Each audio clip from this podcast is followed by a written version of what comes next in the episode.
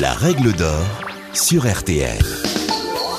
Bonjour, c'est Julien Courbet. Retrouvez désormais chaque semaine l'inimitable règle d'or en podcast avec les avocats, les mêmes qui interviennent chaque jour dans Ça peut vous arriver sur RTL et M6. Que faire? Que dit la loi? Quel recours?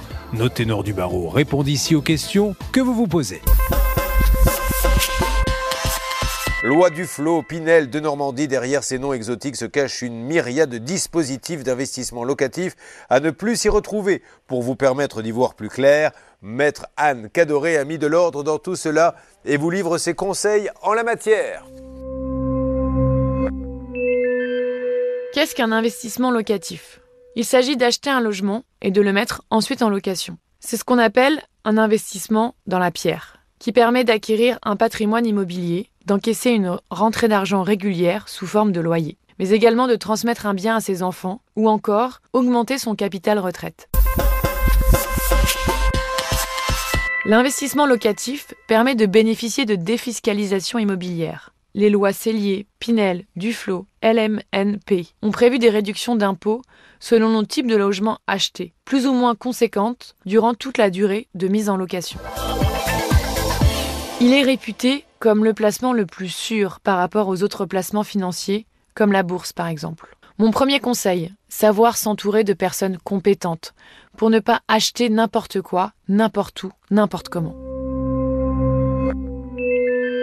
Il convient de s'informer au préalable sur le marché locatif via un agent immobilier, le financement adéquat, l'emprunt bancaire grâce à un conseiller bancaire, les différents types de locations, vides ou meublées, les règles de fixation du loyer grâce à un avocat spécialisé en droit immobilier, ou d'une agence de gestion locative, la fiscalité et les taxes grâce à un fiscaliste.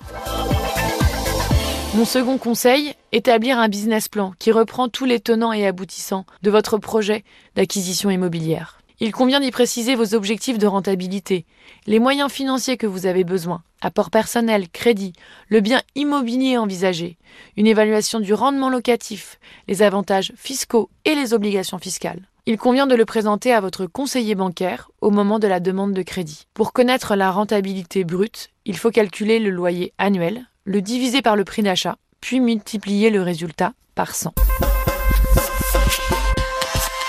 Mon troisième conseil, avoir conscience des coûts d'une telle opération. Je vous les liste de façon non exhaustive. Les frais d'acquisition, caractérisés par les frais de notaire, et les différentes taxes dues à l'achat. Les frais du crédit immobilier, caractérisés par les intérêts d'emprunt et l'assurance emprunteur. Les frais d'entretien, caractérisés par les travaux d'amélioration et de maintenance du bien immobilier, qui sont à la charge du propriétaire bailleur, mais également les frais de copropriété. Les frais de gestion locative si vous décidez de faire appel à une agence immobilière pour trouver un locataire et assurer la gestion locative. Les frais d'assurance caractérisés par la garantie loyer impayé et l'assurance habitation. Les frais fiscaux caractérisés par la taxe foncière.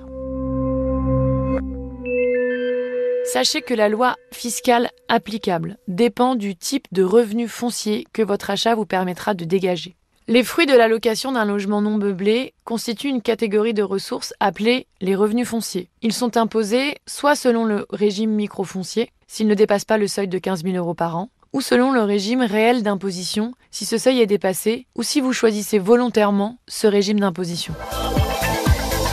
La différence entre les deux régimes est la suivante. Pour le microfoncier, un abattement automatique de 30% qui correspond à l'estimation forfaitaire de vos charges. Pour le régime réel, vous devez déclarer toutes vos charges afin d'obtenir votre revenu foncier net, sur lequel portera l'impôt sur le revenu. La bonne nouvelle, c'est que la majorité des frais que j'ai énumérés plus tôt sont déductibles des revenus fonciers, comme les intérêts d'emprunt, les frais d'assurance, les travaux d'entretien.